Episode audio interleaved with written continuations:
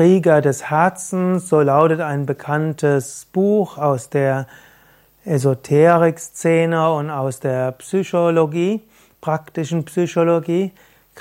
Krieger des Herzens, so lautet auch ein Seminar bei Yoga Vidya.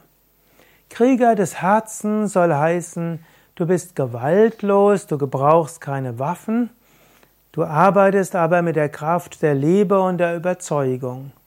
Aber du machst es eben auch mit Intensität und du bemühst dich und du kämpfst auch darum. Krieger des Herzens heißt, dass du stark bist.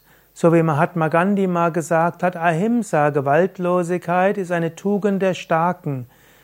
Die Schwachen müssen erst stärker entwickeln, um Ahimsa wirklich üben zu können.